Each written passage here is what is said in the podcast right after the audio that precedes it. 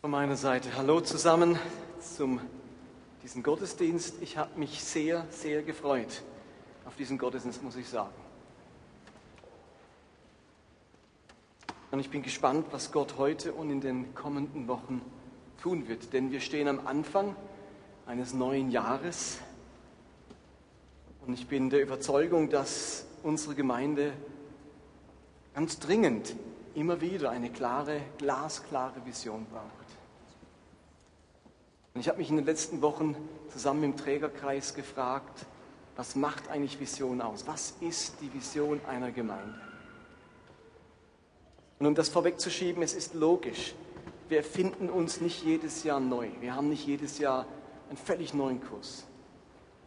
Aber es muss immer wieder formuliert werden. Vision muss immer wieder kommuniziert werden.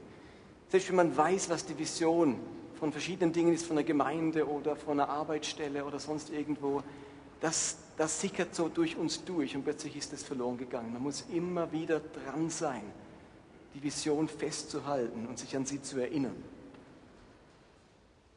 Und was ich euch heute bringe, das sind nicht jetzt meine privaten Überlegungen, sondern das, wo wir als Trägerkreis und aus den Gemeindeabenden, die wir hatten und aus vielen Gesprächen rausgespürt haben, das sind Schwerpunkte. Wir hatten ja auch schon einen Gemeindeabend drüber, wo von euch äh, Feedback kam. Und ich will das einfach an den Anfang dieses Jahres stellen. Vision 2012 und die nächsten Sonntage wird es vor allem um dieses Thema gehen, um es. Aber was eine Vision einer Gemeinde ausmacht, ich glaube, das sind vor allem drei Dinge. Eine Vision besteht aus drei Elementen. Und zum einen braucht eine äh, Gemeinde eine herausfordernde Mission. Mission ist ein lateinisches Wort und heißt eigentlich Auftrag. Mission meint den Auftrag einer Gemeinde, die Aufgaben, die eine Gemeinde hat, die Ziele, die sie erreichen möchte. Mission meint die Rolle, die eine Gemeinde in der Verwirklichung des Reiches Gottes spielen soll. Mission bezeichnet das, was eine Gemeinde machen soll, wozu sie da ist. Was hat Gott mit uns vor? Was sollen wir erreichen? Welchen Auftrag hat er uns gegeben? Welchen spezifischen Auftrag? Der ist vielleicht ein bisschen anders wie der einer anderen Gemeinde. Aber was hat Gott uns gesagt? Wozu gibt es diese Gemeinde? Und das könnte zum Beispiel sein, da gibt es so vieles Verschiedenes, den Armen dienen oder Menschen zum Glauben führen. Und wenn wir uns die Gemeinde als Schiff vorstellen, dann wäre die Mission der Kurs, den das Schiff gesetzt hat. Das ist das Ziel, das ist seine Bestimmung. Vision besteht also zum Ersten aus einer klaren Mission, aus einem klaren Auftrag. Zum anderen braucht die Gemeinde nicht nur einen klaren Auftrag, sie braucht auch eine prägende Kultur. Kultur meint das Wertesystem einer Gemeinde. Unter Kultur versteht man den Stallgeruch, das, wonach es in einer Gemeinde schmecken und riechen soll. Ich sage immer, wenn man ein paar Jahre hier ist, dann muss man den Stallgeruch dieser Vineyard angenommen haben. Wenn man sich ein paar Stunden in einem Kuhstall aufhält oder noch schlimmer im Schweinestall, dann kann man das nicht verbergen, wenn man rauskommt. Wenn man dann wieder nach Hause kommt, dann sagt die Frau oder der Mann, Hu, du warst im Stall. Es riecht nach Stall.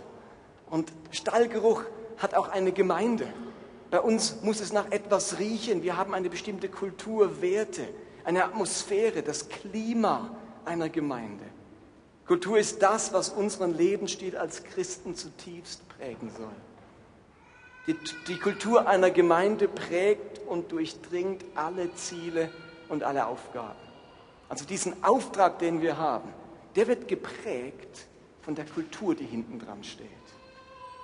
Sie steht gleichermaßen also hinter der Mission und gibt der Mission, die man hat, ihre eigene Färbung.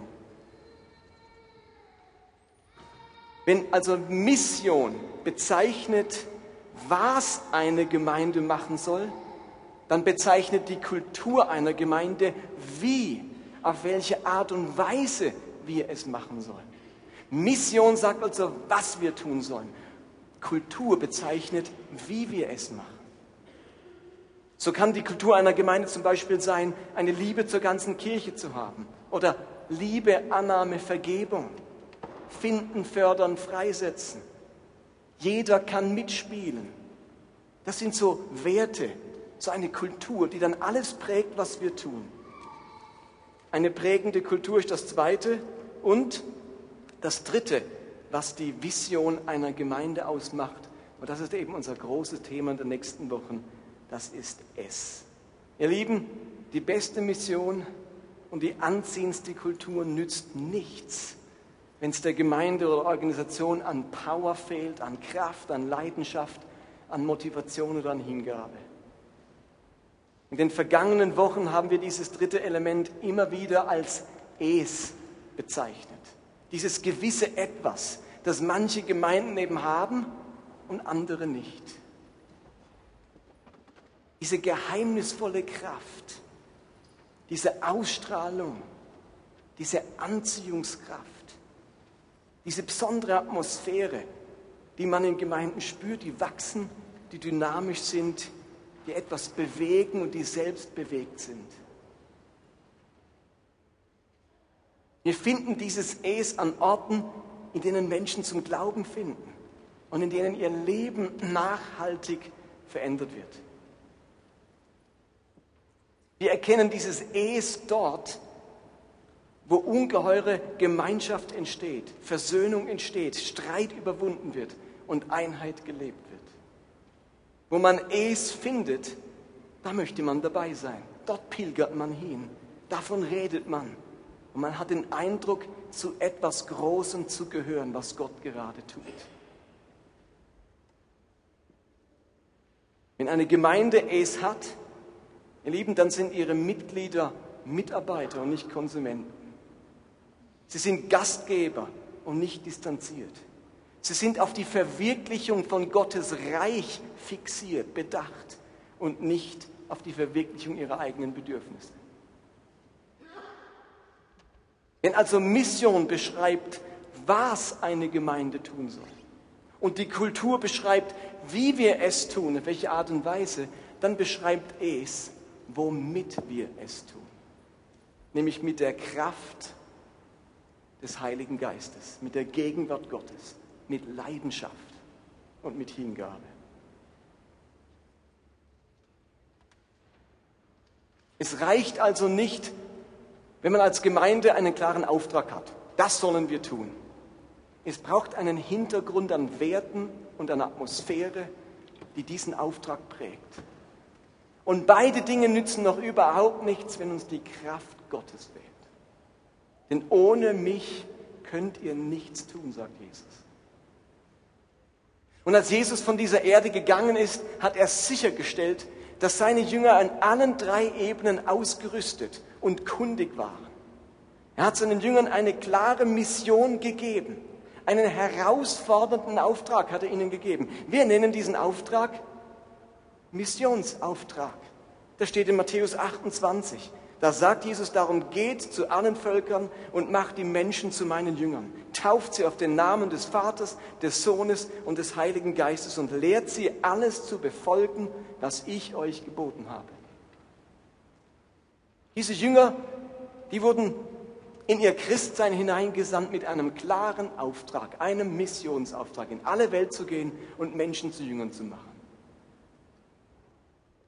Aber er hat seinen Jüngern auch eine klare Kultur einen Lebensstil, eine Haltung vorgelegt, die sie zutiefst geprägt hat für ihren Auftrag. Und diese Kultur, diesen Lebensstil, der wird immer wieder formuliert und manchmal erkennt man ihn auch aus der Art und Weise, wie Jesus handelt und wie er vorgeht und wie er mit Menschen umgeht. Das steht auch ganz oft zwischen den Zeilen, wenn wir das Neue Testament lesen. Aber an einer Stelle formuliert Jesus diese Kultur, die er lebt, diesen Lebensstil, den er lebt und den seine Jünger leben sollen und mit dem sie ihren Auftrag erfüllen sollen, deutlich, nämlich in Johannes 13, Vers 34. Dort sagt er, ich gebe euch jetzt ein neues Gebot. Ihr sollt einander lieben. Genauso wie ich euch geliebt habe, sollt ihr einander lieben. An eurer Liebe zueinander werden alle erkennen, dass ihr meine Jünger seid. Wenn man diesen Jüngern begegnet ist, dann hat es nach Liebe geschmeckt. Dann hat das alles geprägt, was sie getan haben. Ihr Auftrag, der war nicht gespeist von Ehrgeiz oder von Eifer oder von Aktivismus oder von Skalps für Gerettete Er war geprägt von Liebe. Das war ihre Kultur, mit der sie gelebt haben und die erste Gemeinde gebaut haben.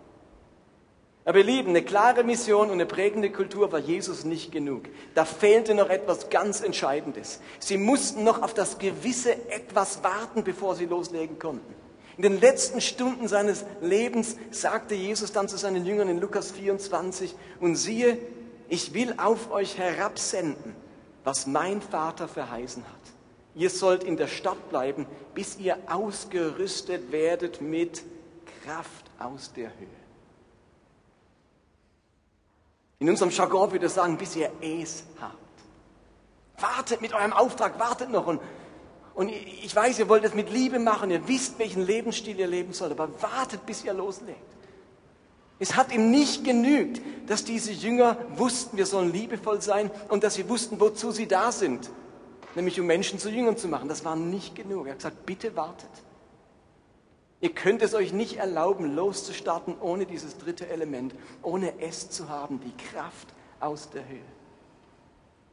Diese Verheißung, dieses gewisse Etwas, diese Kraft aus der Höhe war unverzichtbar für die erste Gemeinde. Und sie ist unverzichtbar für unsere Gemeinde. Und kurz darauf bekamen sie es am Pfingsten. Sie fingen an, ihre Mission zu erfüllen und Tausende kamen zum Glauben, wurden getauft und die Gebote Jesu gelehrt.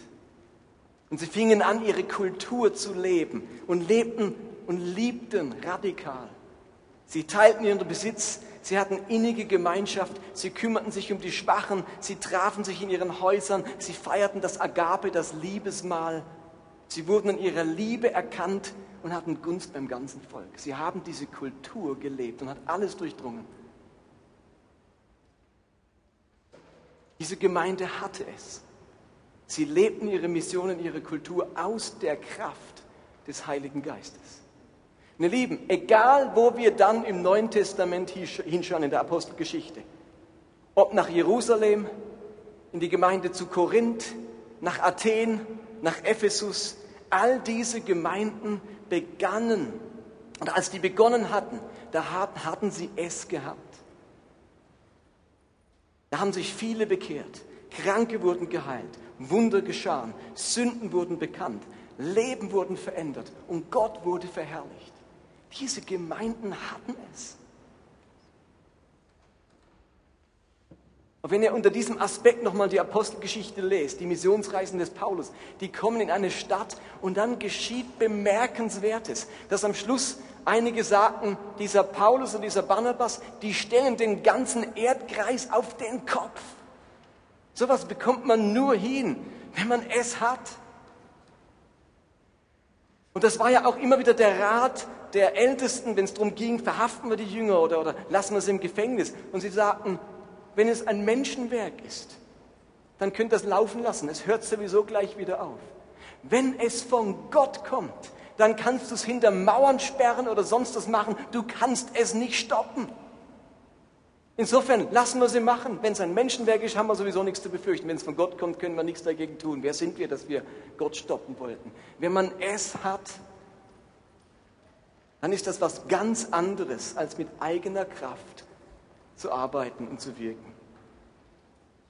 Aber, und jetzt kommt das große Aber, wir beobachten in diesem Neuen Testament noch etwas. Man kann es, diese Kraft, diese Power, diese Dynamik, diese Hingabe, diese Leidenschaft, wie auch immer man dieses Es nennt, auch wieder verlieren. Als die Jahre vergingen, hatten viele Gemeinden es auch wieder verloren. Die Jerusalemer Gemeinde war plötzlich verarmt. Und der Ort, dessen Botschaft anfangs in die ganze Welt hinausging, musste plötzlich selbst mit Spenden und Opfern am Leben erhalten werden. Und Paulus reist umher mit einem Liebesopfer für die Jerusalemer Christen, weil sie Hunger leiden. Die hatten es am Anfang und, und haben alles geteilt, was sie hatten. Und 30 Jahre später hatten sie es verloren und wussten nicht, wie sie überleben sollten. Die Gemeinde in Korinth ist über einen guten Anfang nicht hinausgekommen. Und Paulus muss ihnen leider bescheinigen in 1. Korinther 3, Vers 3, ihr lebt immer noch so, als würdet ihr Christus nicht kennen. Beweisen Neid und Streit unter euch nicht, dass ihr immer noch wie alle anderen Menschen denkt und lebt. Und besonders drastisch ist der Verlust von Es in Ephesus zu beobachten, in dieser Stadt. Ich möchte euch mal beschreiben, wie Es aussah, als die Gemeinde es hatte. Apostelgeschichte 19 ab Vers 11. Dort lesen wir Folgendes über diese Gemeinde. Gott ließ durch Paulus erstaunliche Wunder geschehen. Die Leute legten sogar Tücher, mit denen Paulus sich den Schweiß abgewischt hatte, und Kleidungsstücke von ihm auf die Kranken. Dadurch wurden sie geheilt und die Dämonen verließen sie.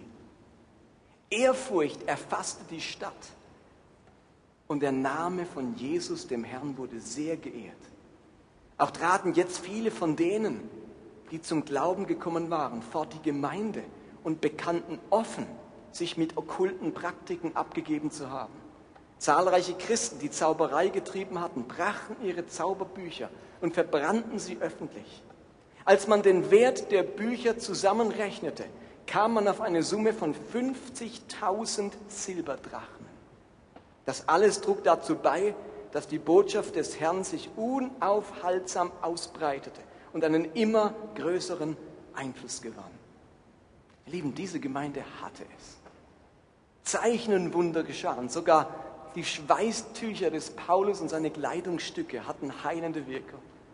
Und es werden okkulte Bücher und Gegenstände verbrannt. Wisst ihr, was der heutige Gegenwert zu 50.000 Silberstücken ist? Unvorstellbar.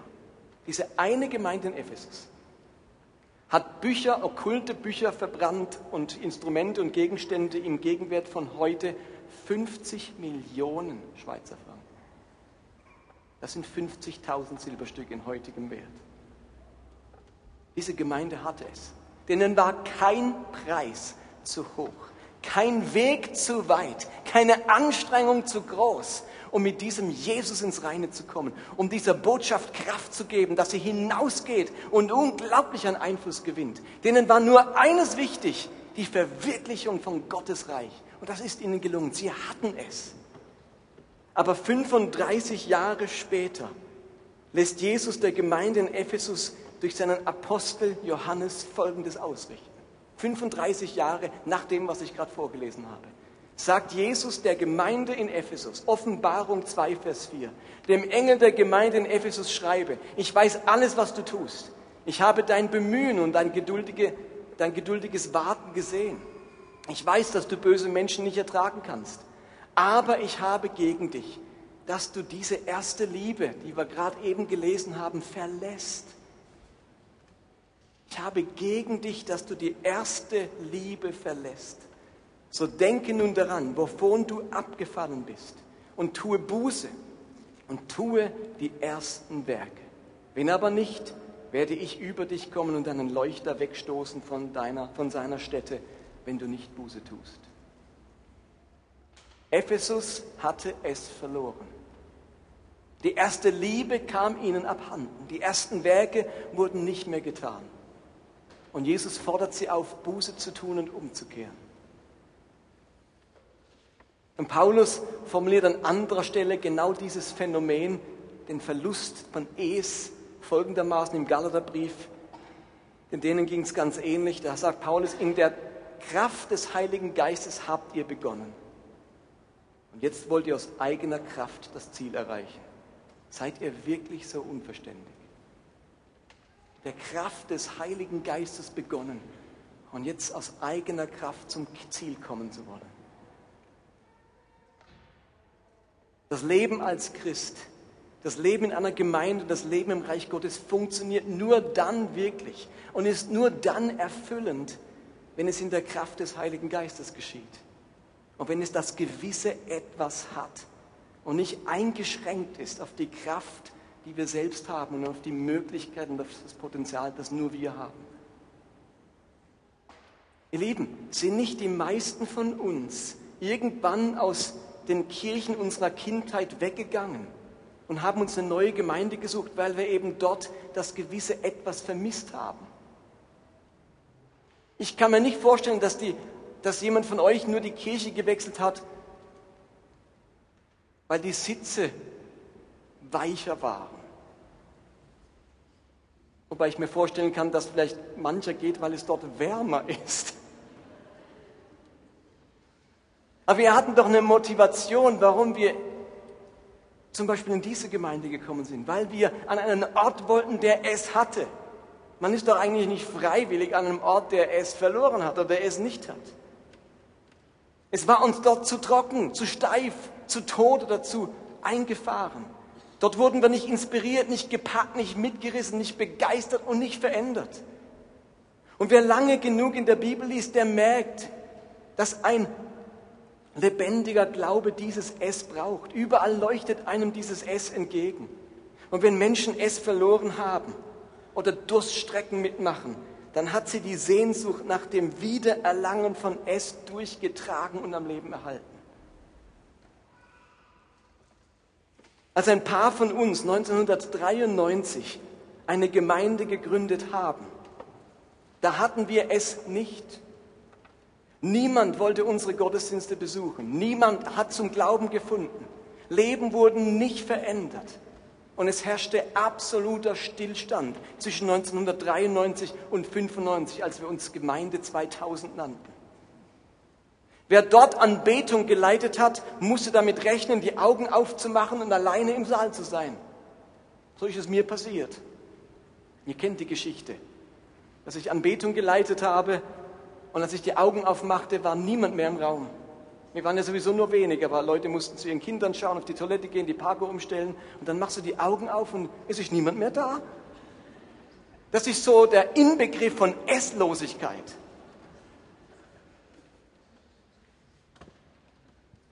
Aber ihr Lieben, zwei Jahre später haben wir Buße getan und Gott um Verzeihung gebeten für unsere Arroganz und unseren Hochmut. Und den Glauben ist aus eigener Kraft und mit unseren eigenen Fähigkeiten hinzubekommen. Und wisst ihr was?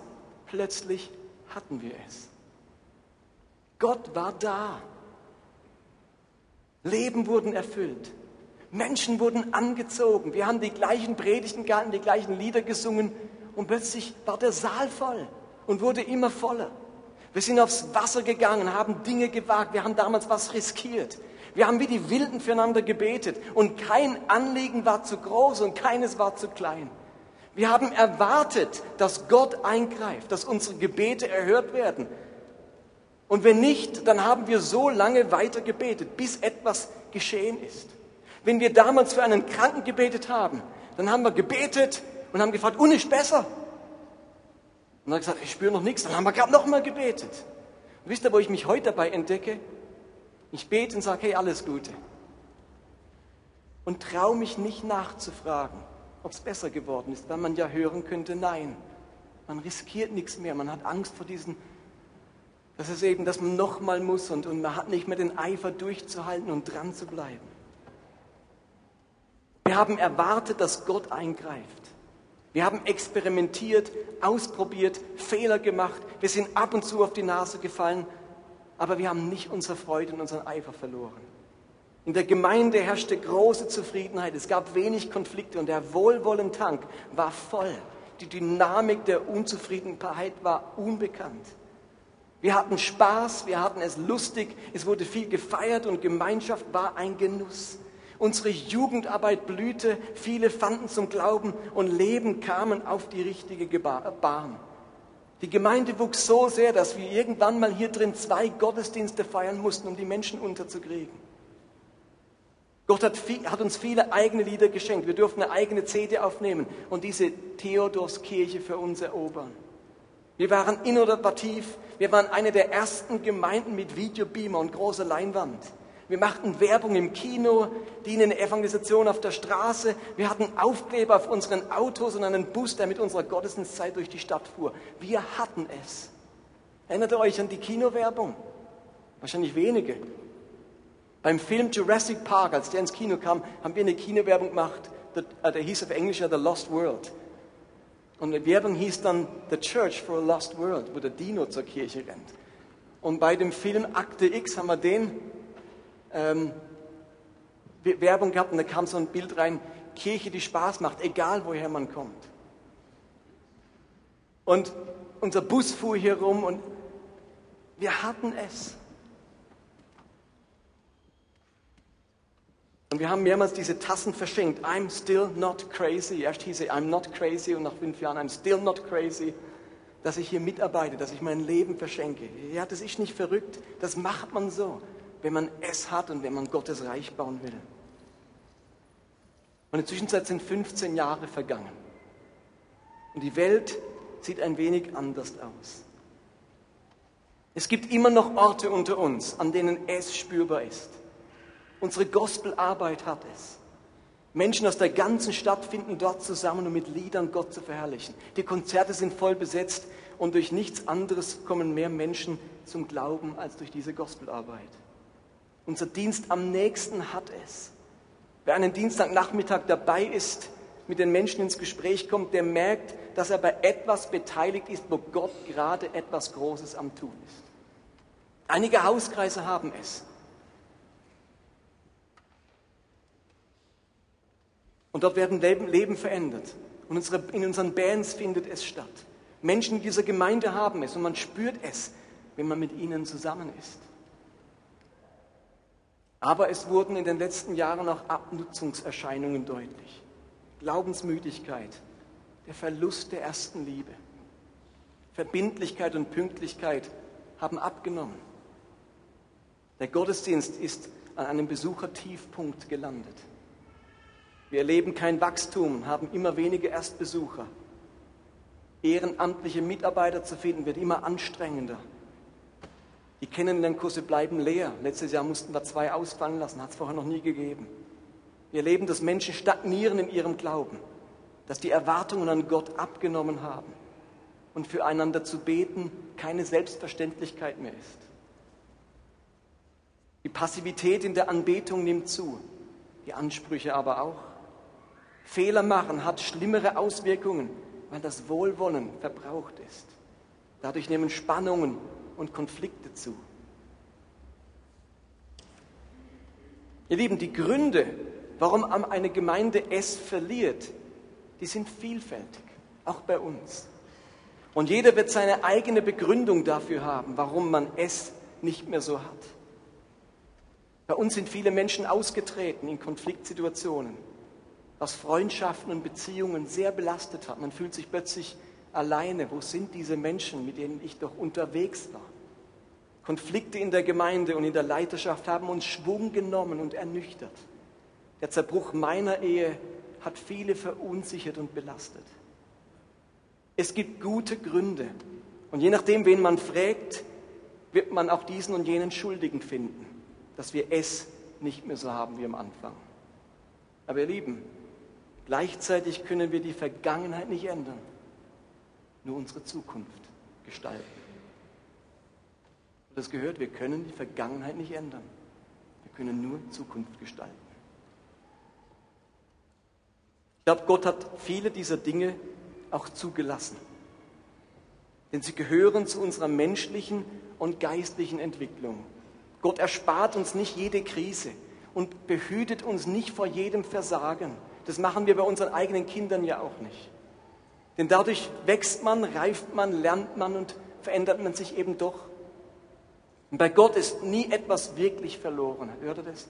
Bei Gott ist nie etwas wirklich verloren, weil er alles wieder schenken und wiederherstellen kann. Das ist unsere große Hoffnung. Deswegen ist das an Weihnachten die letzte Kerze gewesen, die gebrannt hat, weil die Hoffnung für uns Christen nie aufhört. Und wenn man etwas noch so sehr verloren hat, bei diesem Gott kann einem alles wieder geschenkt bekommen, geschenkt werden. Dies ist dieser Gott, der aus Trümmern Paläste bauen kann. Gott ist im Mosaik-Business. Wisst ihr, was Mosaike sind? Da wird irgendwas zerschlagen, eine Platte, und dann wird aus diesem Mosaiksteinchen etwas Neues, eine wunderbare Mosaik gestaltet. Und wisst ihr was? Mein Leben kommt mir immer wieder wie so ein Mosaikbild vor. Das Leben hat etwas zerschlagen. Was man vorher so schön bewahrt und gehütet hat, bang, ist gefallen. Tausend Splitter. Und dieser Gott ist im Business, aus solchen Splittern ein wunderschönes Mosaik zu machen. Und dann ein Mosaik neben das andere zu setzen. Und daraus wird ein großes Bild aus deinem, aus meinem, aus deinem und deinem Mosaik, aus unserer Zerbrochenheit. Ihr Lieben, was Jesus den Gemeinden des Neuen Testaments gesagt hat in der Offenbarung, das sagt er auch uns. Sucht wieder eure erste Liebe. Beendet nicht aus eigener Kraft, was ihr mit Gottes Kraft begonnen habt. Ladet mich wieder ein, vertraut mir wieder, glaubt mir wieder. Der Trägerkreis und das Leitungsteam, wir haben uns entschlossen, im Jahr 2012 damit zu beginnen, es wieder zu gewinnen. Und wenn auch so manche für 2012 den Weltuntergang prophezeien, so erwarten wir in diesem Jahr einen neuen Aufbruch. Hallo, habt ihr das gehört? Die Welt wird nicht untergehen, sondern wir erleben einen Aufbruch. Die Gegenwart Gottes in unserer Mitte, die Kraft des Heiligen Geistes, die Leidenschaft von Neuverliebten, die Errettung von Menschen, die Veränderung von Leben, offene Türen, den Segen Gottes, neue Ideen, Gottes klare Führungen, sein Reden in unserem Leben. Wir wollen diese Gemeinde nicht nur verwalten, wir wollen sie aufbauen und zum Blühen bringen. Und wenn es das Letzte ist, was ich in dieser Church machen will, dann ist es, dass sie wieder es bekommt.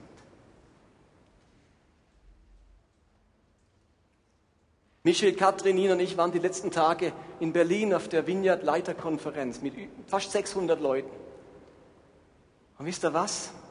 Es hat unglaublich gut getan. Es war inhaltlich gar nicht so entscheidend, ob die Vorträge brillant waren oder nicht. Aber wisst ihr, was ich hinterher gedacht habe? Ich bin so froh, Vineyard zu sein. Weil es in der Vineyard, wenn man dort ist mit diesen Leuten, um eine Sache geht um Gottes Gegenwart. Dass dieser Gott gegenwärtig ist und mit uns allen machen darf, was ihm gefällt. Man sucht nicht die Gabe, man sucht den Geber. Man sucht nicht den Segen, man sucht den Segnenden. Und es ist so natürlich füreinander zu beten. Ich genieße das bei der Vinja. Da, da, beten alle füreinander und dass sie erfüllt werden mit dem Heiligen Geist, mit Kraft aus der Höhe. Und dann geht man aus dem Saal und die Jazzband spielt an der Bar und alle trinken ein Bier.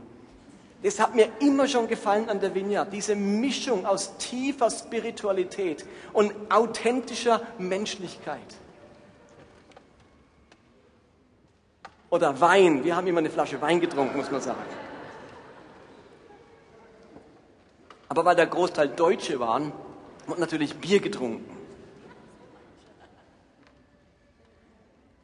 Und ich glaube, wir haben die letzten Jahre ein bisschen, oder wie soll ich sagen, wenn man so eine Gemeinde anfängt, ist man ja auf einer Reise und probiert vieles aus. Sind wir mehr das, sind wir mehr das, um was geht's, was wollen wir, was sind unsere Schwerpunkte? Und ich glaube, wir kommen heute wieder ganz stark zurück zu sagen, es ist nicht Zufall, dass wir Vineyard sind. Dieses Element von Gott einladen und Gottes Gegenwart in unserer Mitte zu haben und das dann zum Ausdruck zu bringen, indem jeder mitspielen darf und wir einander segnen können. Ministry Times. Wie hat uns das geprägt am Anfang? Hier wurde einfach für alles und jeden gebetet. Wenn nur Piep gesagt ist, wird schon für dich gebetet. Wir haben erwartet, dass Gott was für dich hat heute Abend. Dass keiner hier nach Hause geht, ohne von Gott berührt worden zu sein. Das war unsere Erwartung. Wir haben geglaubt, dass dieser Gott was für uns hat. Dass dieser Gott nicht nur alle Schaltjahre ein Geschenkchen mitbringt, sondern dass er jeden Sonntag hier ist, gegenwärtig ist und was für uns hat. Und jetzt gehen wir so oft nach Hause und denken, die Musik war okay, die Predigt war okay. Aber wo war die Berührung Gottes? Und so manch einer wird berührt durch Lieder und viele werden berührt durch die Worte, die gesprochen werden. Aber da gibt es noch einen Unterschied, die ganz persönliche Berührung Gottes hier. Nicht nur über den Kopf, direkt in die Seele und ins Herz. Und wir haben jetzt lange Zeit versucht, alles möglichst professionell zu machen und, und Theater und Deko und das ist alles ganz wichtig und das wollen wir auch nicht aufhören. Aber wisst ihr was? Was uns einmalig gemacht hat und wieder machen wird, ist die Gegenwart Gottes dass man in der Vineyard füreinander betet, dass für Kranke gebetet wird, nicht nur gesagt wird, der Herr möge dich segnen, gute Besserung, da vorne ist die Apotheke. Dass bei uns man nicht nur Seelsorge anbietet, die ganz wichtig ist, sondern erwartet, dass Gott auch vom Himmel her jetzt eingreift. Dass er Sorgen nimmt, dass er erfüllt, dass er mit Freude erfüllt, dass er Depressionen nimmt, dass er Perspektive gibt, dass er zu uns redet, dass er uns führt. Und das haben wir in dieser Berlin, diesen Berlin-Tagen wieder erlebt. Und ich denke, ja, wir sind nicht umsonst Vineyard. Das ist es, was wir uns wünschen. Ich möchte euch einladen, mit uns auf die Reise zu kommen. Natürlich kann man sich auch entscheiden, das schwerfällige Schiff zu verlassen und auf den flotten Kreuzer zu wechseln. Das kann man. Und wenn du die Nase voll hast und sagst, ich brauche jetzt es, dann, dann gute Reise. Dann wollen wir euch nicht aufhalten. Ich meine das ganz ernst.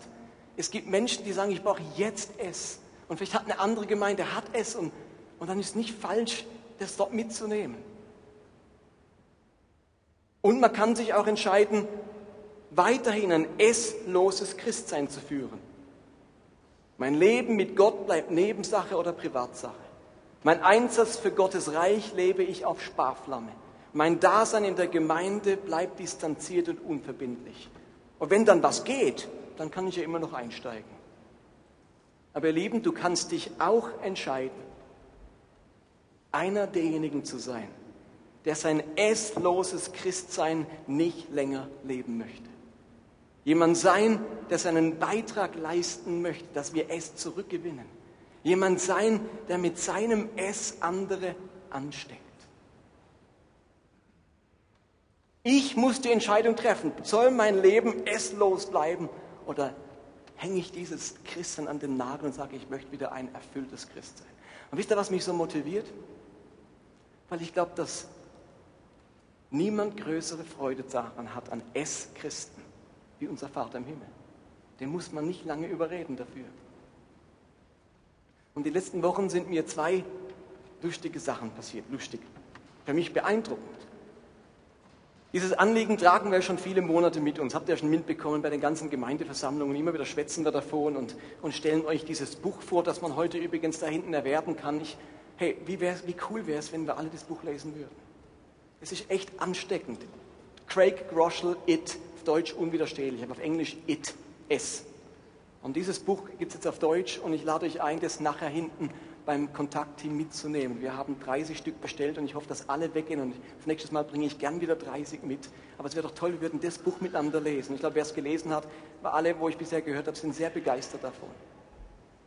Aber ich habe zu Gott gesagt, Herr, red zu uns. Lass es nicht nur eine menschliche Idee sein. Und dann war ich vor einigen Wochen im Riener Leitertreffen.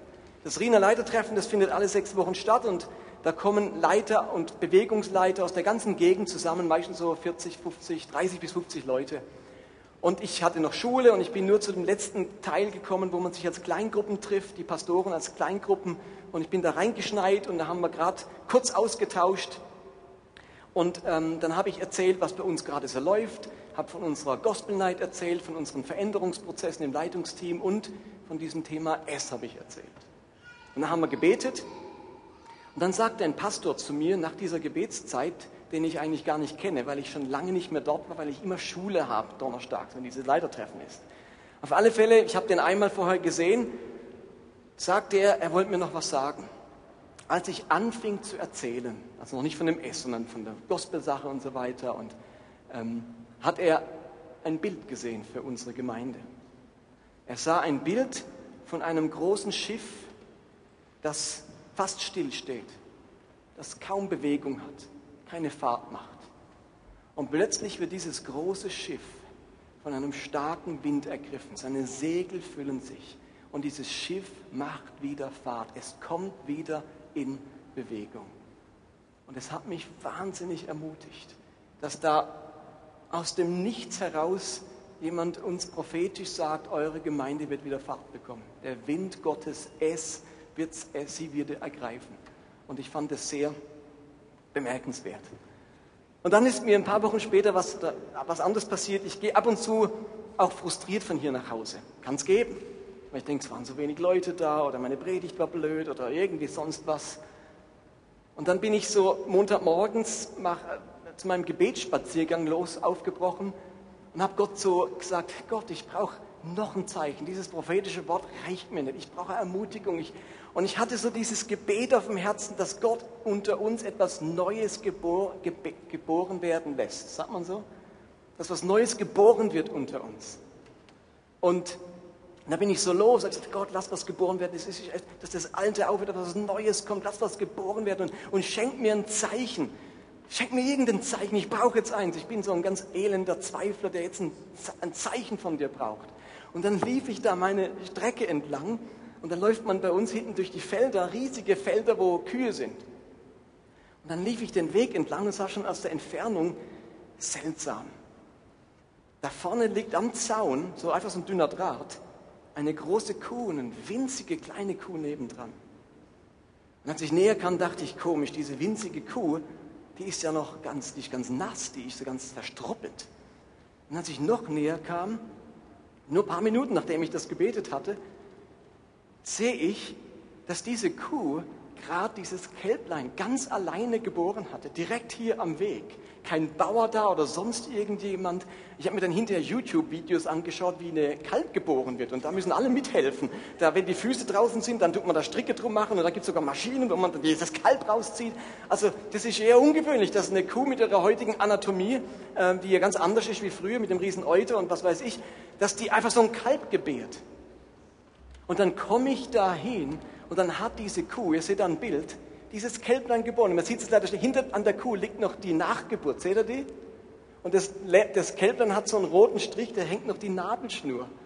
Und ich bin da sofort losgerannt und habe den Bauern gesucht. Da, da, ist eine, da ist ein Kalb, da muss jemand äh, beatmen oder keine Ahnung, was man alles macht. Oder äh, ein Klatsch auf den Hintern. Oder und ich, in dem Moment habe ich auch gar nicht wahrgenommen, was Gott da zu mir geredet hat war lauter Suche nach dem Bauern. Und ich habe ihn dann auch gar nicht gefunden. Ich dachte, okay, dann muss ich irgendwie alleine auf die Füße kommen wieder.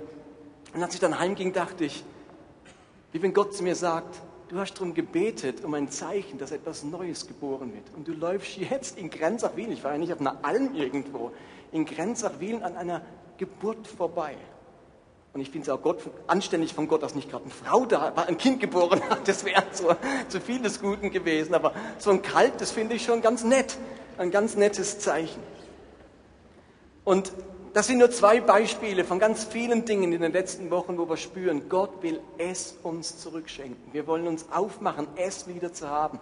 Und ich möchte euch einladen dazu. Und deswegen haben wir gesagt, wir machen heute den Worship hinterher, um jetzt miteinander Gott zu suchen ihn anzubeten, ihn zu ringen darum und auch in dieser Zeit miteinander ähm, eine Ministry Time zu haben.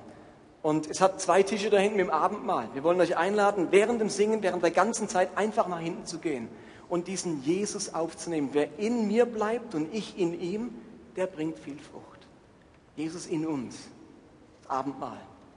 Und dazu wollen wir euch einladen. Und wenn ihr rausgeht, es sieht wunderschön aus, finde ich, dieses S dann bekommt ihr ein Stück Draht. Und die Evelyn und die Manuela, die haben was ganz Tolles gemacht. Die hatten die Idee, wir drücken dieses S auch kreativ aus. Und jeder bekommt, der will, ein Stück Draht. Und die Idee wäre, dass ihr aus dem Draht S formt. Seht ihr das? S und dann so schön verziert oder man kann das noch aufwendiger machen. Hier ein S. Oder hier nochmal eine andere Idee wunderschön gemacht, kreativ. Da ist noch ein bisschen einfacheres. Und hier, das ist eins für mich, mehr kriege ich nicht zustande. So ein S. Aber die Idee wäre, dass ihr euch am Ausgang so einen Draht mitnehmt, nach Hause nehmt und euch im bewussten Moment hinsetzt, anstatt stille Zeit ein S drahtet und sagt, Gott, so wie ich das forme, dieses S, so forme dein S in mir forme mich so, dass ich ein S-Mensch werde. Und die Idee wäre es, dass ihr euch ein bisschen Mühe gebt, für die, wo künstlerisch begabt sind. Ich werde wahrscheinlich schon an dem scheitern. Und dann wieder mitbringt. Und dann werden wir zwei Wände aufstellen, wo jeder sein S dran heften kann. Und dann haben wir hinter so ein, ein Potpourri an ganz vielen S über die nächsten Wochen. Also nehmt euch so ein Draht heute mit am Ausgang und bringt es in den nächsten zwei Wochen wieder mit. Irgendwie, die Beispiele stelle ich nachher nochmal da auf und dann könnt ihr euch da ein Beispiel dran nehmen. Okay? Dann lade ich die Band ein und wir suchen miteinander Gottes Gegenwart.